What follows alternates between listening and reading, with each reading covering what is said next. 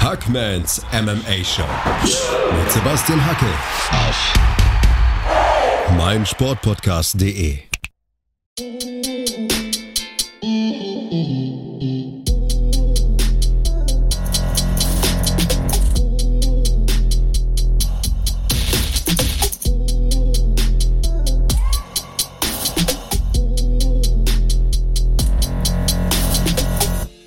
Hallo da draußen und herzlich willkommen zu einer neuen Ausgabe von Hackmans MMA Show auf meinsportpodcast.de. Am vergangenen Wochenende hat es mächtig Spaß gemacht. Ich war auf der Zone am Mikro und habe die Fight Night Warrior gegen Hooker kommentiert. Und weil es zu zweit doppelt so viel Spaß macht, habe ich mir heute meinen Kumpel Tobi Gerold eingeladen. Wir werden die ganze Karte ein bisschen Revue passieren lassen. Aber erstmal, Tobi, hallo. Hallo äh, Sebastian. Ähm, ja, vielen Dank für die Einladung. Ähm, ist ja schon lange her, dass wir uns mal gesehen und gehört haben. äh, und du hast es gesagt. Also das war, ähm, äh, also ja, Wahnsinn. Da fehlen mir echt mal die Worte. Mega Main Event, Dustin Poirier äh, gegen Daniel äh, Hooker. Ähm, äh, dann halt eben noch Perry gegen Gall. Ähm, es war ein äh, pickepacke voller Kampfabend und es ist einiges passiert. Und du Wahnsinn. hast ja gesagt, Tobi. Ich weiß, kann dass wir uns am vergangenen Wochenende gesehen haben, dass wir vielleicht für die Hörer noch erklären, denn ich war zu Gast bei dir in deiner Sendung Spotlight. ja. Da wird es ein Interview geben auf dem YouTube-Kanal von Fight24 und äh, da hast du dich ein bisschen mit mir unterhalten über meinen Werdegang und meine Liebe zum Kampfsport. Da haben wir quasi die Rollen mal vertauscht. Ne? Du hast genau, genau. Interviewt. ja, aber wie gesagt, ich glaube, du pflichtest mir bei, wer äh, durch die beiden hm, Hauptkämpfe äh, bei der Veranstaltung nicht für MMA begeistert werden kann, den kann, den kann ich nicht mehr helfen. Also. da würde ich dir beipflichten. Also der Main Event, fünf Runden im Leichtgewicht, Dustin Poirier gegen Dan Hooker. Ich denke, viele würden hier sagen, wir haben den Kampf des Jahres gesehen. Würdest du mir beipflichten, Tobi? Ja, doch. Also das, äh, ich meine, wir haben ja noch zum Glück ein paar Monate, aber das äh, wird schon ganz nahe dahin gehen, wenn man mal bedenkt, dass eben Ferguson Gaethje äh, äh, war ja auch schon äh, ein absoluter Kracher in meinen Augen. Aber äh, ich positiv würde sagen, ich würde noch den Poirier-Kampf noch ein kleines Stückchen weiter ansetzen, weil ich von Hooker super, super ähm, überrascht worden bin. Ja, er ist ein beeindruckender Kämpfer, zu Recht äh, an Nummer 5 gerankt im Leichtgewicht, eine der bestbesetzten Divisionen in diesem Sport. Und ja, Dustin Poirier, was soll man über ihn sagen? Also er ist auch ein inspirierender Mensch. Also er hatte diesen Forrest Griffin Community Award verliehen bekommen für genau. seinen Einsatz in seiner Gemeinde, für ähm, ja, seine sein Dasein als Menschenfreund, er setzt sich ja für wohltätige Zwecke ein, verteilt Essen, sammelt Spenden und so weiter und so fort. Und auch im Oktagon sehr, sehr inspirierend. Er hat noch nie zweimal hintereinander verloren, hatte jetzt diese große Niederlage eingesteckt im vergangenen September gegen Habib Nurmagomedov. Das war der große Titelkampf. Sein Traum ist zerplatzt. Dann kam die Hüft-OP, dann kam die Reha, da lief auch einiges schief. Aber er ist einfach so ein Stehaufmännchen. Der ist nicht tot zu kriegen, der kämpft sich immer wieder zurück. Das ist extrem motivierend, extrem extrem inspirierend und auch die Leistung in diesem Kampf, Tobi. Auf meinen Punktzetteln hat er eher die ersten beiden Runden verloren und dann dreht er die Kiste noch. Ja, die beiden ersten Runden, ähm, ja, die erste auf jeden Fall. Die zweite ähm, war ich ein bisschen irritiert, weil die signifikanten Treffer ja ähm, auf jeden Fall die Mehrzahl bei äh, Dustin Poirier waren. Ähm, das hat mich dann ein bisschen, äh, selbst wenn du die ersten beiden Runden äh, äh an Hooker gibst, Runde 3, 4, 5, war ja deutlich dann bei äh, äh, Dustin Poirier. Ja, es kann sich tatsächlich sehen lassen, was er mittlerweile in der UFC geleistet hat. Also er hatte ja diese Siegesserie vor dem Habib-Kampf gegen Max Holloway gewonnen, gegen Eddie Alvarez gewonnen, Justin Gaethje per TKO besiegt, Anthony Pettis zur Aufgabe gezwungen. Also das ist ein, äh, eine Bilanz, ein, ein UFC-Lebenslauf, der sich tatsächlich lesen lässt. Wir halten also fest, Dustin Poirier is back. Die Frage ist jetzt natürlich, Tobi, wie geht es weiter? Wenn Habib und ähm, Gaethje ihren Kampf bestritten haben, ist Poirier der Nächste in äh, der Schlange Richtung Titel? Ja, muss er ja eigentlich. Also äh, ich meine, ähm, äh, die, die Nummer drei der Rangliste, äh, dass der Kampf Gaethje gegen Habib kommt oder kommen muss, äh, ich glaube, da sind wir uns alle einig.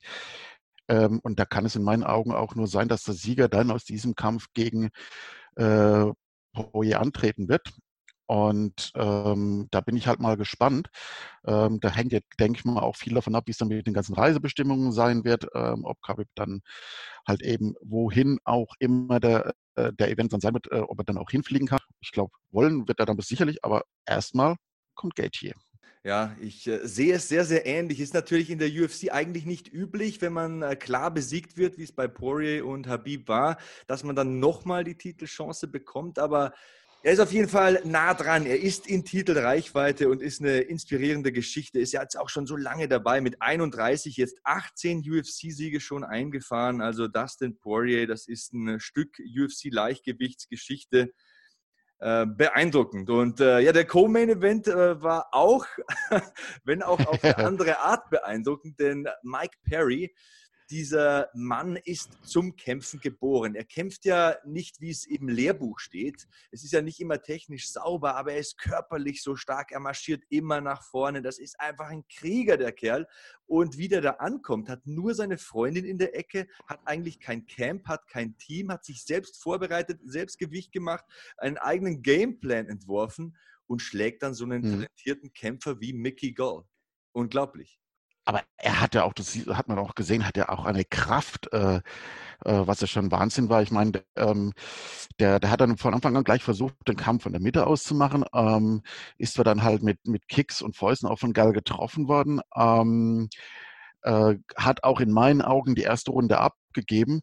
Und dann habe ich mich, äh, konnte ich mir Schmunzeln nicht ver äh, verkneifen, als ich in der ersten Rundenpause seine Betreuerin, die mit so einer Mickey Maus Pieps Stimme hinter der Maske das fand ich schon ein bisschen belustigend, aber der hat sein Ding durchgezogen und äh, war schon eine richtig spannende äh, zweite Runde. Und ich glaube, hätte die vielleicht eine halbe Minute oder so länger gedauert, äh, hätte er vielleicht sogar schon finishen können. Aber naja, gut, man weiß ja nicht. Ja, Gal kam da sein äh, gutes Brazilian Jiu-Jitsu ähm, zugute. Also hat ihm sehr in die Karten gespielt, dass er die Positionen auch in Bedrängnis noch gut kontrollieren konnte. Er war fertig. Äh, da kam ja. Adrenalin, da kam Stress auf ihn zu. Ähm, Mike Perry ist immer nach vorne gegangen, hat ihn konsequent und konstant unter Druck gesetzt. Das äh, war natürlich sehr, sehr schwierig. Dennoch ähm, hat das einigermaßen würdevoll über die Runden bekommen, aber dennoch, Mike Perry hat jetzt eine Bilanz, naja, da sagt man, ist jetzt mittelmäßig beeindruckend. Sieben Siege, sechs Niederlagen in der UFC, hat fünf seiner letzten zehn Kämpfe gewonnen. Er ist eine Wundertüte. Denkst du mit einem soliden Team im Rücken, mit einem guten Coach, der ihn einstellen kann, der ihm vielleicht auch nochmal neue Werkzeuge mit auf den Weg geben könnte, dass es für ihn noch weiter nach vorne geht? Er steht jetzt so an der Schwelle zur Top 15? Also wenn, dann muss es jetzt erfolgen, weil ich meine, er ist 28 Jahre alt. Ähm, der, äh, du, du hast so dein eigenes Ding, äh, wie du was machst, wie du dich in gewissen Situationen verhältst. Und ähm, ich glaube, je älter du wirst, desto weniger ist die Chance da, dass du das auch ablenkst. Mal die dritte Runde nimmt. Ähm, er hat zwar das Heft in der Hand gehabt, in meinen Augen, aber die Deckung, die hätte auch ein bisschen höher sein können. Dann hätte er auch einiges an Treffern vermeiden können. Und äh, äh, ich weiß nicht, ob, ob, er das auch so sieht, aber ich denke, da wird wahrscheinlich das jeder Trainer so gesehen haben. Ich glaube, es braucht auch einen äh, besonderen Trainer für einen Kämpfer wie Mike Perry. Da musst ja. du auf freundschaftlicher Basis einwirken. Der lässt sich nicht einfach Dinge vorschreiben oder aufzwingen. Und sein Kampfstil ist ja auch davon geprägt, dass er oft nicht genug Geduld hat, dass er zu emotional ist, auch mangelnde technische Fähigkeiten immer noch hat. Ich denke, das ist ein Rohdiamant, den man auch im Alter von 28 Jahren immer noch schleifen könnte. Und er ist ja auch so ein wahnsinniger Charakter. Also dieses Post-Fight-Interview, ich bitte dich, als er dann sagt, äh, er will keine Steuern mehr zahlen, er zahlt zu viele Steuern. Der Mann hat doch einen Unterhaltungswert, der muss einfach gefördert werden. Ja, auf jeden Fall. Da, äh, da, davon lebt doch auch der Sport.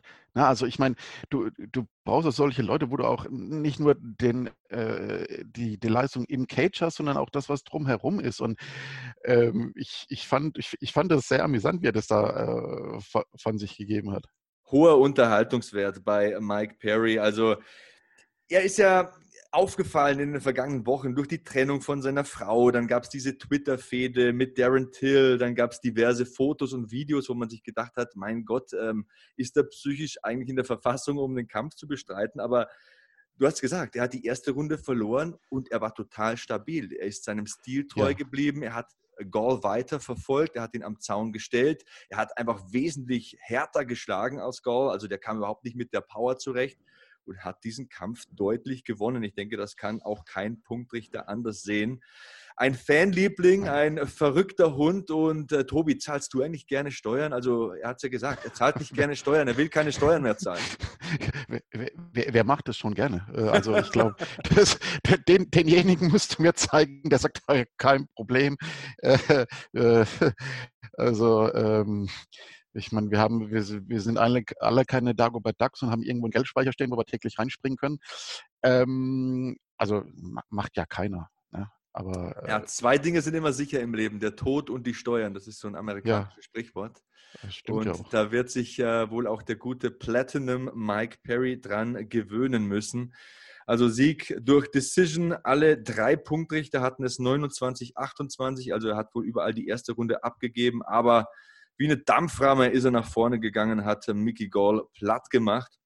Und das war also der Co-Main-Event. Gleich sprechen wir über die restlichen vier Kämpfe hier in Hackmans MMA-Show. Tobias Gerold heute, mein Kumpel am anderen Ende der Leitung, seines Zeichens Ringrichter und auch Talkshow-Host. Ich habe es ja vorhin gesagt, war bei ihm zu Gast.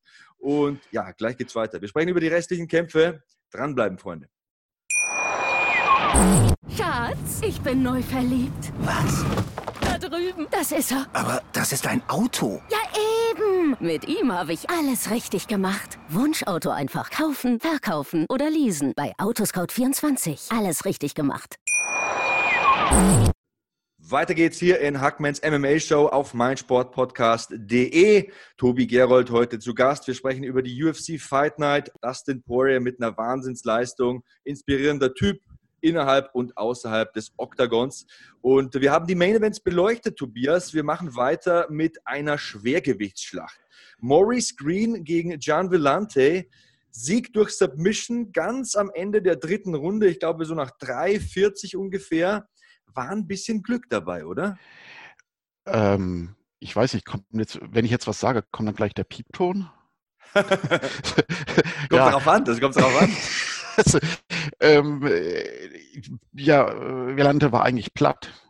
Er war platt in der, in der, in der, der dritten Runde. Und ich meine, nach Punkten hätte er es, gehe ich mal von aus, äh, höchstwahrscheinlich äh, verloren. Ja, aber äh, das war äh, von beiden alles andere. Also das, das war kein, also, weiß ich, bin ich in den ersten Runden von von Green, äh, ja, der, höre ich jetzt hier die männliche Monika Sellisch oder äh, ich, ja, nee, also ich äh, weiß nicht, ich fand, ich fand es weniger gut. Ähm, ich, ich hatte ihn ja äh, schon, schon mal bei, bei Glory gesehen und ähm, da hat er eigentlich mehr, mehr Sprüche geklopft als irgendwie sportlich überzeugt. Ähm, und ich muss es leider ganz deutlich sagen, mit Leistung hat der Mann nichts in den Top Ten zu suchen. Null, gar nichts. Also äh, das, äh, ja, und wie, wie landet da, da wir jetzt mal lieber nicht drüber, äh, der noch weniger, ähm, jetzt nicht, weil er jetzt mit so, einem, mit so einer Plauze daherkommt, äh, das hat der Roy Nelson ja auch, ähm, aber der war halt am Anfang einfach, ähm, ja, der hat sich irgendwie nichts getraut, ähm, kam nicht in die Pötte und hat ja, auch, hat ja auch sein Trainer in der Rundenpause gesagt, ey, du musst jetzt mal aufwachen. Und ähm, beim fünf Runde kannst du mal eine, äh, eine, Runde wegschenken, aber beim drei Runde weißt du, wenn die erste Runde weg ist, ja, dann jetzt musst du. Und dieses Müssen, du hast dann einen höheren Druck. Naja. Ja, man kann ja immer leicht auf die Verlierer draufhauen. Ich muss aber sagen, bei den Main Events, wenn ich mir Mickey Gall ansehe und wenn ich mir Dan Hooker ansehe, die haben eine ordentliche Leistung abgerufen. Absolut. Die haben bis zum Ende Gas gegeben. Da hat man gesehen, da ist was da. Die haben sich vorbereitet, die haben sich auch weiterentwickelt. Äh, bei Maurice Green sehe ich es vielleicht ein bisschen anders ähm, als du. Er hat ähm, im Rahmen seiner Möglichkeiten einigermaßen gut gekämpft. Bei Gian Vellante muss ich dir leider recht geben. Er hat ja 15 Mal im Halbschwergewicht gekämpft. Mhm. Ist eigentlich ein Mann mit hervorragenden Anlagen. Ähm, stand ja auf dem Sprung in die NFL vor seiner UFC-Karriere. Also der hat Schnellkraft, der hat Athletik, das ist ein Brecher. Aber wie du schon sagst, der kommt da schwabbelig ins Oktagon, nicht austrainiert, hat kein Cardio. Der Coach hat schon nach Runde 1 da richtig dringlich an ihn appelliert, hat versucht, ihn aufzuwecken, ihn wachzurütteln. Da war gar nichts da. Und die letzte Runde, da hätte Gian Villante, wenn er noch ein bisschen Sprit im Tank gehabt hätte, seinen Gegner Morris Green auch mal finishen können. Mit Elbows, mit äh, Ground and Pound zu einer Minute vor Schluss. Da wäre ja. Chance da gewesen. Was macht er? Da bleibt er in der Half Guard und in einem Arm Triangle from bottom, also sowas, sowas funktioniert vielleicht mal gegen einen Weißgurt. Ich glaube, ich habe das ein oder zwei Mal im Training geschafft gegen einen Weißgurt, dass ich aus der Half-Guard einen Arm Triangle ziehe, weil die haben dann Panik, die sind das noch nicht so, die sind noch nicht so in ihrem Fahrwasser, die machen noch nicht so lange Jiu-Jitsu, die äh, haben dann Panik und klopfen ab. Aber dass so ein Mann mit 15 Kämpfen im Halbschwergewicht in der Position, in der er eigentlich nur aus der Halfguard, die war ja nie mal geschlossen, er muss ja nur raussteigen, er muss nur in die Mount steigen oder die Position äh, in die Side Control verändern, damit er den Kopf rausdrehen kann, dass er da Panik bekommt und abklopft, weil er einfach so im roten Bereich ist, weil er so fertig ist das kann ich nicht akzeptieren. Von einem Profikämpfer erwarte ich mir einfach mehr. Ja, äh, ja ganz, äh, da, da, stimme ich dir äh, voll und ganz zu. Du hast natürlich auch recht in dem, was du sagst, dass äh, Maurice Green ähm, im Rahmen seiner Möglichkeiten gekämpft hat. Aber trotzdem, ich meine, äh, der Junge hat jetzt dann, glaube ich, 14 Kämpfe mit 10 äh, Siegen oder so auf dem Buckel.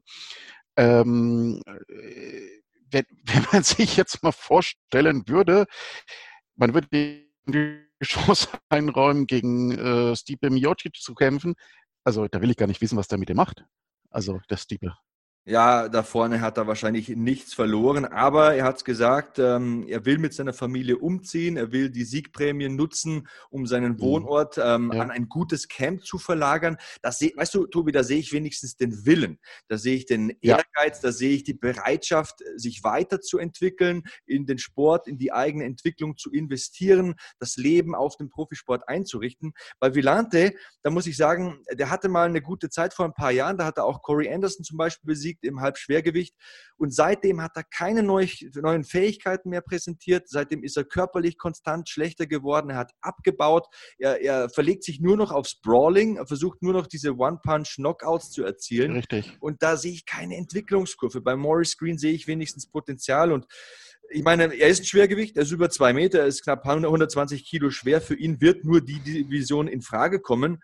Und äh, naja, da irgendwie bei den äh, zwischen Top 10 und Top 15 mitzukämpfen, das halte ich für realistisch. Alles andere, mh, hm, da sehe ich schon auch so wie du, da wird er sich deutlich steigern müssen. Ja, aber du siehst natürlich, du, hast natürlich schon richtig gesagt, er, er, hat den Willen gezeigt und er zeigt ihn jetzt auch mit dem, äh, mit dem Umzug, was er davor hat. Ich, also ich würde mir noch, ich, es muss auf jeden Fall mehr kommen. Ich, vielleicht überrascht er uns ja auch alle in den äh, nächsten Monaten. Weiß man nicht. Chance hat auf jeden Fall verdient. Ist ja nicht so, dass ich sage, oh Gott, wenn jetzt Maurice Green auf der Karte, dann schalte ich lieber gleich äh, ab oder gehe ins Bett. Ähm, das jetzt mit Sicherheit nicht. Aber ich, ich, will dann halt schon sehen, dass da, dass da was kommt. Ja, das äh, sehe ich ähnlich. Kommen wir zum nächsten Kampf im Mittelgewicht. Brandon Allen besiegte Kyle Dawkins mit einer Decision 29, 28, 29, 27 und 30, 27. Gut, äh, die 30, 27, die ist ein bisschen fragwürdig vielleicht, aber dennoch insgesamt glaube ich ein verdienter Sieg für einen Elite-Grappler, einen Brazilian Jiu-Jitsu Schwarzgurt in Brandon Allen, oder? Äh, ja, hast du absolut richtig gesagt. Ähm, ich, weiß auch nicht, was seine Punktrichter mit 30, 27 geraucht hat, weil ähm, äh, ich meine, Daukas hatte ja durch den Cut, der ja wirklich, also gibt es auch äh, Ringärz, wichtig auch ein Cutman ist, ähm, der hat ja auch in der dritten nicht klein beigegeben und hat geguckt, wo, wo, wo, wo ist meine Chance, wo kann ich vielleicht noch versuchen, das Unmögliche möglich zu machen. Und ähm, hat sich ja auch einen Takedown geholt in der dritten, ähm, ist in die Side gegangen, hat sich versucht, den Rücken zu schnappen. Äh, es hat geblutet wie, wie verrückt, aber trotzdem, er hat da nicht aufgegeben. Er hat, war sagen, Respekt. Also äh, Dorcas hat mir wirklich gut gefallen und ja, ich hoffe, da, dass da noch was kommt. Aber klar, Sieg war verdient für Allen. Und äh, auch hier nochmal vollkommen richtig, was du sagst. Dorcas verliert diesen Kampf. Er verliert ihn eigentlich klar aber er bringt vollen Einsatz. Er hat alles versucht auszuschöpfen an Mitteln, die er zur Verfügung hatte. Auch bei ihm sieht man eine Entwicklung. Wird das ein Weltklasse-Kämpfer? Wahrscheinlich nicht, aber kann er eine respektierte Größe werden im Mittelgewicht, wenn er so weiterarbeitet, auf jeden Fall. Und das ist eben der Unterschied äh, zu so einer Niederlage und der Niederlage von einem Gian Vellante zum Beispiel, der mich persönlich unglaublich enttäuscht hat. Ähm, es gab noch einen Kampf im Weltergewicht, das war der zweite Kampf des Abends, Takashi Sato. Das war ja eine Geschichte, die muss ich ähm, vielleicht erzählen. Ähm, da kam die E-Mail um 0.30 Uhr, also die Maincard begann um 2 Uhr, die E-Mail der UFC kam um 0.30 Uhr, also es gibt doch noch einen Gegner für Takashi Sato.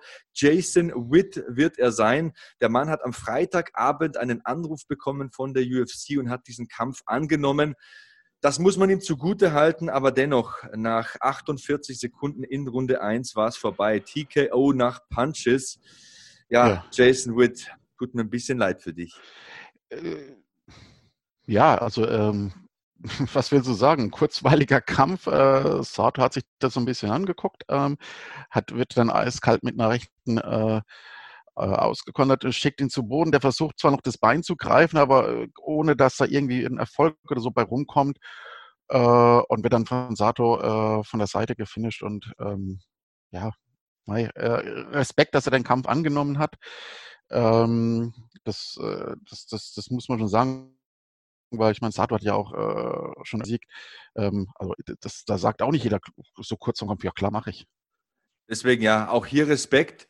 Der Mann hat alles gegeben, wurde eben sehr früh, sehr unglücklich getroffen und dann neun Schläge zum Kopf ungedeckt. Da musste Offizielle dazwischen gehen. Ich glaube, das wirst du bestätigen. Ja, doch, definitiv. Ich meine, ähm, deswegen habe ich ja immer gesagt, äh, MMA-Referee zu sein, ist schwieriger, finde ich, wie jetzt im, im, im normalen Stand-up-Fighting, äh, weil diesen, diesen Punkt zu finden, wann gehst du dazwischen? Ähm, und, weil wenn du dazwischen gehst, dann, dann war es es ja. Das ist schon extrem schwierig, weil auf der einen Seite bist du ja für die Gesundheit vom Kämpfer verantwortlich, auf der anderen Seite, die, die, es, du willst auch, dass die Leute was zu sehen bekommen. Und ähm, ja, äh, aber es war absolut richtig. Das hätte sonst ganz noch, noch schlimmer werden können. Sehe ich genauso. Und äh, ja, dann kommen wir zum letzten Kampf in unserem Review. Das war der erste Kampf des Abends, ein Catchweight-Kampf. 150 Pfund wurden da angesetzt als Limit, also 68 Kilogramm. Der riesige Schlacks Sean Woodson, ein klasse Boxer, der eigentlich nach Punkten meiner Meinung nach vorne lag, unterliegt dann ja im Schlussspurt der dritten Runde doch noch Julian Arosa nach Submission im Dars Choke ich glaube, da hat äh, Julian Arosa die Notbremse gezogen. Hm? Äh, ja, das, also, ähm, wenn man denkt, dass er ja, bedenkt, dass er ja eigentlich gar nicht vorgesehen war äh, für den Sniper Woodson, ähm, da er eigentlich gegen jemand anders hätte kämpfen sollen, soweit ich das, äh, wenn ich das richtig in Erinnerung habe. Ähm, die, ersten, die erste Runde, klar, die war für Woodson. Äh, der trifft mit äh, variablen Boxtechniken und Händen, äh, wechselständig dann noch die Auslage, um Gegner zu irritieren. Ähm, da war halt Erosa schon noch zu, zu passiv. Aber ähm, ich hatte so irgendwie das Gefühl, dass so, dass Erosa mehr, mehr Power in seinen Aktionen hatte. Ähm, zweite Runde fand ich ihn dann wieder wesentlich äh, aktiver. Ähm, und ich hätte mich sogar dazu hinreißen lassen, die schon fast Rosa zu geben.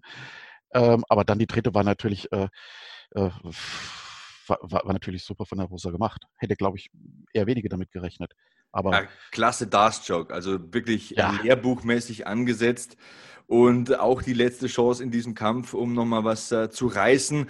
Fängt dann auch schön das Bein, damit äh, Sean Woodson nicht rausdrehen kann gegen den Uhrzeigersinn aus dem Dars Choke. Also das war tatsächlich Schulbuch, Lehrbuchmäßig. Respekt, äh, Herr Erosa. Ja, Absolut, kann, dem kann ich mich nur anschließen. Ähm, fand ich super gemacht, war, war technisch einwandfrei und ähm, auch, auch, auch hier, äh, du, äh, Wutzen hat natürlich auf dem Papier dann äh, verloren, aber ähm, das klar will man gewinnen als Kämpfer, das ist ja logisch. Deswegen steigt mir dann auch in den Cage, um zu gewinnen, um äh, weiter in den Ranglisten aufzusteigen. Aber wenn du alles aus dir rausholst und du zeigst es auch, dann spüren es auch die Leute. Und äh, dann, ja, dann hast du zwar auf dem Papier verloren, aber trotzdem, äh, du kannst erhobenen Hauptes den Cage verlassen. Ja, da möchte ich gleich noch mal kurz was äh, dazu sagen. Vorher gehen wir noch mal kurz in eine 30-sekündige Pause und äh, dann kommen wir zu dem äh, Verlierer hier noch mal, Sean Woodson, bei dem ich auch ein paar lobende Worte loswerden möchte. Also wir wollen das durchaus ambivalent beleuchten hier. Tobias Gerold heute zu Gast in Hackmans MMA Show auf meinsportpodcast.de. Gleich geht's weiter, Freunde. Schatz, ich bin neu verliebt. Was? Da drüben. Das ist er. Aber das ist ein Auto. Ja, eben. Mit ihm habe ich alles richtig gemacht. Wunschauto einfach kaufen, verkaufen oder leasen. Bei Autoscout24. Alles richtig gemacht. Schlussspurt hier bei Hackmans MMA Show auf meinsportpodcast.de. Ringrichter Tobias Gerold heute zu Gast und wir sprechen über die Karte des vergangenen Wochenendes. Poirier gegen Hooker, ein klasse Main Event. Mike Perry gegen Mickey Gall, ein klasse Co-Main Event. Und äh, kurz vor der Pause haben wir über den Eröffnungskampf gesprochen. Julian Arosa gegen Sean Woodson. Und auch da, Tobi, da wirst du mir wohl zustimmen, möchte ich nochmal lobend erwähnen. Sean Woodson, der Verlierer in diesem Kampf, der da ein bisschen unbeholfen reinschlüpft in die Submission. Ein Mann mit Potenzial. Das ist ein guter ja. Boxer, der ist sehr groß, sehr lang für diese Division. Also er hat hier Lehrgeld bezahlt. Er wird wahrscheinlich erkannt haben, dass er an seiner Takedown-Defense arbeiten muss, arbeiten muss, dass er sein Ground-Game noch ein bisschen schleifen und formen muss. Aber auch hier sei erwähnt, er hat Runden gewonnen in diesem Fight und ähm, er hat keineswegs enttäuschend gekämpft. Nein, überhaupt nicht. Ich meine, er kommt zur UFC, hat er jetzt sein, ähm, hat eine 7-0-Bilanz äh, gehabt und hat es, ich, ich fand das auch schon äh, aus der Sicht von äh, Arosa ziemlich eklig in der ersten Runde, die Lockdown spielen und er mit den äh, Boxtechniken da umgegangen ist und dann die Auslage wechseln und denkst so, boah, Mann, oh Meter, aber äh, er hat es gut gemacht. Ich denke, ähm, der wird seine Lehren draus ziehen und weiß das halt, woran er arbeiten muss. Und äh, ja, ich denke, da kann man schon noch was erwarten, ja. Also da ist, äh, er ist nicht einfach zu kämpfen. Auf jeden Fall, also extrem groß, 1,89 für die Gewichtsklasse bis 66 Kilogramm. Das ist eigentlich anatomisch unmöglich. Dennoch äh, kriegt das irgendwie gebacken, das Gewicht zu machen. Und das sei ja auch mal ähm, lobenswerterweise erwähnt. Zur Corona-Zeit mit so einem riesigen Körper ähm, das Catchweight-Limit hier von 150 Pfund zu schaffen, respektabel. Und äh, Julian Arosa, ja. das ist ja auch so eine ähm, inspirierende Geschichte, hat sich jetzt schon zweimal einen UFC-Vertrag erkämpft war ja Teil der 22. Staffel der Ultimate Fighter Reality TV-Serie, hat dann mhm. seinen ersten UFC-Kampf verloren, wurde gefeuert, gewinnt dann in kleineren Ligen, kämpft sich zurück über die Tuesday Nights Contender Series, aber auch im zweiten Anlauf sieht es nicht besser aus äh, und äh, verliert da drei UFC-Kämpfe in Folge, bekommt jetzt nochmal die ja. Chance. Alle sagen, das soll irgendwie nicht sein, das klappt nicht mit der UFC und äh, jetzt gewinnt er gegen einen Mann mit Sean Woodson, der ungeschlagen war und dem ja so viele eine so große Zukunft bescheinigen. Also tolle Geschichte, oder wie siehst du das? Äh, definitiv, definitiv. Ich meine, es ist ja nicht nur, dass du, äh, äh wie jetzt Rosa drei Kämpfe, äh, die letzten drei Kämpfe verloren hast, äh, sondern die Frage ist natürlich dann auch, was stellt es mit dem Kopf an? mit der Psyche von dem Kämpfer. Ähm, da, ähm, und da muss ich sagen, das hat er, also hat er richtig äh, toll gemacht, richtig gut gemacht, hat mir sehr gut gefallen. Ähm, wie gesagt, war am Anfang ein kleines bisschen zu passiv. Vielleicht war er da auch noch so ein bisschen, hat sich nicht so getraut, aus sich rauszugehen, so in der ersten Runde. Ähm, aber äh, hat es dann mit zunehmendem Kampf, äh, Kampfverlauf, hat er das Ganze ausgeglichener gestalten können. Und doch, also ja, da stimme ich durchaus zu. Also es war ein munterer Kampfabend. Vier Stunden lang habe ich fast kommentiert, alleine auf der Zone. Aber ich muss sagen, ich hatte danach noch ordentlich Adrenalin. Ich bin nicht direkt ins Bett. Ich habe auch noch nicht geschlafen. Wir zeichnen das Ganze hier an einem Sonntagabend auf. Schön langsam merke ich, dass ich müde werde, Tobias. Aber äh, trotzdem habe ich noch ein paar Fragen an dich. Ähm, ja, klar. In zwei Wochen fliegen wir nach Fight Island. Was hast du zum, was hast du gedacht, als du zum ersten Mal von Fight Island gehört hast? Ähm, es ist, da, da, ich glaube, da, da, war ich geteilter Meinung. Ähm, auf der einen Seite super, weil äh, was Innovatives, ähm, so, das ist, finde ich, immer klasse. Auf der anderen Seite habe ich mir gedacht, Mensch, äh, das sein muss, ob man das jetzt wirklich braucht. Auf der einen Seite, klar, freut es die Fight-Fans, ähm, aber wir hatten jetzt gestern das Glück, dass man ein, e-, Event hatte, wo wirklich top, tolle Kämpfe dabei war. Aber wenn du jetzt halt, ich sage jetzt mal, mehr so Green versus Vilante Kämpfe hast, dann, ich glaube, dann, dann schläft auch der eine oder andere ein vom, vom, vor der Kiste und hat dann überhaupt keine Lust mehr. Ähm, also ich will dem Ganzen eine Chance geben, sollte man auch fairerweise tun. Und dann schauen wir einfach mal. Was erwartest du dir optisch? Fight Island klingt ja ein wenig wie Mortal Kombat. ja, ich, als ich das erste Mal gehört habe, habe ich gedacht, okay, machen Sie jetzt sowas wie früher bei WCW Bash at the Beach oder so. oder äh, ja, äh, raus aus dem Strand, durchs Gebüsch durch und dann steht äh, der Cage da. Ähm, ja, ich, ich lasse mich überraschen. Also ich meine, wenn das gut aufgezogen ist, äh, warum nicht? Also ich denke nicht, dass es was ist, was, was äh, wenn alles wieder in Anführungszeichen normal ist, was dann vielleicht äh, äh, irgendwie Zukunftsmusik hat. Aber warum nicht? Ich meine, du suchst ja momentan nach Möglichkeiten, wie du äh, den Leuten auch, wie du den Sport zurückbringen kannst. Ähm, und wie du den Leuten auch was bieten kannst. So wie jetzt bei uns in Deutschland in SES, äh, der Boxstall aus Magdeburg, macht in der Seebühne in Magdeburg was. Tolles Ambiente, geile Location, finde ich super. Und wenn Promoter es gibt, die sagen, hey, wir wollen den Leuten auch wieder ein bisschen was geben, dass sie mal nicht nur zu Hause rumgammeln, nenne ich es jetzt mal, ja, dann und, und es dadurch die Möglichkeit gibt, ja, umso besser. Ja, ich habe mir ja schon äh, vorgestellt, dass die Kämpfer vielleicht mit dem Helikopter abgeseilt werden und Krokodile rund um den Cage schwimmen. Aber ich glaube, ganz so wild wird es dann doch nicht, oder? nee, nee, nee, nee, das sicherlich nicht. Aber ähm, allein die bildliche Forschung wäre wär natürlich schon äh, eine eine, eine, Lust, eine, lustige Sache, aber sie auch gezwungen sind, innovativ zu denken. Ähm, und ähm, ja, ich denke, da, da, kann man schon was machen. Ja, die UFC wird auf jeden Fall mal drei Titelkämpfe machen. Kamaru Usman gegen Gilbert Burns, da geht es um die Weltergewichtskrone. Mhm. Dann Federgewichtstitel, Rückkampf, Volkanowski gegen Holloway.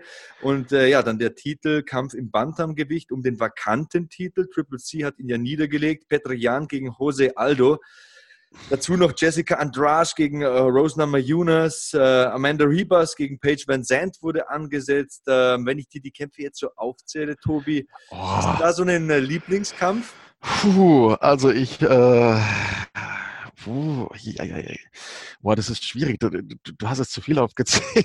Das, das, sich da zu entscheiden. Ich mag Rose unheimlich. Ähm, äh, das ist, äh, ähm, sie ist sehr, mh, hm, zwar sehr eigen auch, so jetzt nicht nur wegen, wegen der Frisur oder so vom Auftreten her, aber ich mag sie, ich finde sie sehr sympathisch. Ähm, boah, da, also also es gibt jetzt von den Kämpfen, die du jetzt gerade aufgezählt hast, es gibt keinen, wo, wo ich mich nicht drauf freuen würde. Also da, das ist klar, wer sich den Event nicht anguckt, das, sorry, muss. Der hat MMA nie geliebt, ja, das sehe ich Nein. ähnlich. Also am kommenden Nein. Wochenende ähm, ist nochmal Durchatmen angesagt und dann ja, geht es nach Fight Island. Äh, 12. Juli, Yas Island alias Fight Island in Abu Dhabi. Ich bin mal gespannt. Also das könnte ein Mega-Event werden, Tobias. Und, ich bin ja. auf jeden Fall, ich bin auf jeden Fall dabei. Das weiß ich jetzt schon, weil wir sind bei Freunden zu grillen eingeladen. Bis wir da nach Hause kommen, ist genau perfekt. kann ich super einschalten. ja, also das äh, wird auf jeden Fall nicht langweilig. Der Juli in der UFC, da ist einiges geboten. Ich meine, es gibt auch noch die Fight Night äh, Cater gegen Ige, ähm, Figueredo gegen Benavides 2. Also pff, ich bitte euch, also der Sommer wird ein heißer. Und ja, das vergangene Wochenende war auch heiß, heiß wie Frittenfett, würde ich sagen. Äh, ich hatte ja. Extrem Spaß am Mikrofon und auch das Review hat in der zweiten Betrachtung nochmal richtig Spaß gemacht mit dir, Tobi. Vielleicht können wir ja in der Zukunft äh, nochmal eines machen oder mal eine Vorschau oder irgendein anderes Gerne. Thema. Du bist ja auch ein alter Hase und schon lange dabei. Gibt es eigentlich irgendwelche aktuellen Projekte oder Dinge, die du hier nochmal bewerben könntest? Oder ja, rühr mal ein bisschen ähm, Trommel. ähm, ja, natürlich. Du hast ja schon gesagt, du warst ja äh, warst jetzt am Wochenende bei mir zu Gast äh, in so einem Studio von, von Fight24. Da freue ich mich, wenn das in Kürze hoffentlich bald online äh, gehen wird. Da ist das ein oder andere noch geplant. Ähm, ich habe ein sehr interessantes Gespräch mit, ähm, ich will auch nicht zu viel verraten, aber mit äh, dem Trainer äh, eines sehr großen Glory Champions gehabt und ich hoffe, dass wir da das Video-Interview demnächst unter Dach und Fach bringen können. Ich kann nur sagen, es wird königlich. Aha, also die Sendung heißt Spotlight auf dem YouTube-Kanal von Fight24. Vielleicht schaut ihr mal rein, wenn ihr Lust habt. Da tummelt sich auch der Tobi. So, jetzt ist äh, der Sonntagabend fast am Ende. Tobi, äh, danke, dass du dabei warst. Ich entlasse Gerne. dich. Grüß deine Frau ganz herzlich und ihr da draußen, wenn ihr Fragen habt, Anregungen, Feedback. Ihr wisst, was ihr zu tun habt. Hashtag HackmanMMA benutzen. Ich bin Sebastian Hackel auf Twitter, Instagram und auch auf allen anderen Social Media Outlets. So long, bleibt sauber, Hackman out. Schatz, ich bin neu verliebt. Was?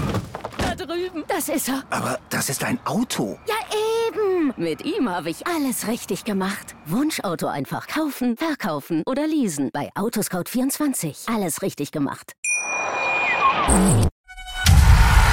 Hackmans MMA Show mit Sebastian Hacke auf meinsportpodcast.de. Schatz, ich bin neu verliebt. Was? Da drüben. Das ist er. Aber das ist ein Auto. Ja, eben. Mit ihm habe ich alles richtig gemacht. Wunschauto einfach kaufen, verkaufen oder leasen. Bei Autoscout24. Alles richtig gemacht.